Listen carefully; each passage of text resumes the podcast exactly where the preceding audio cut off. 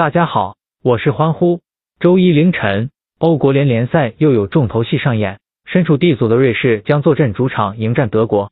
班底上来看，德国无疑更为豪华，而瑞士首轮分组赛负于乌克兰，状态似乎不够稳定。今仗又要面对实力更胜一筹的德国，瑞士更加没有胜算可言。瑞士在之前欧国杯外围赛分组赛中取得了 D 组第一名的好成绩，球队从而取得了晋级欧国杯决赛周的资格。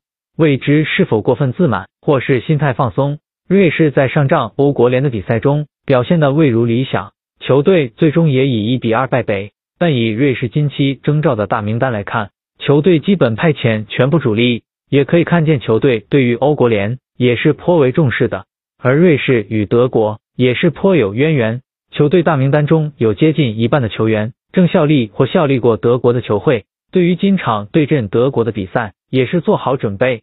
虽然阵中大部分球员对于德国足球知根知底，但同样的道理，对手也是对瑞士这般球员的特性颇为熟悉。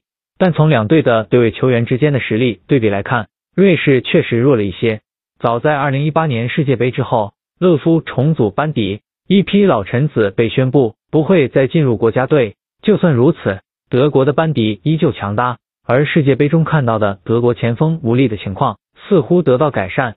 在早前结束的欧国杯外围赛分组赛中，德国以七胜一负的战绩压倒荷兰，成为 C 组第一，这也足以证明球队依旧是欧洲足坛上的顶级队伍。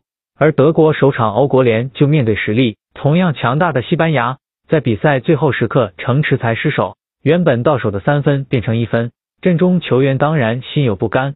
今仗面对还未找到状态的瑞士，德国绝不会让胜利旁落。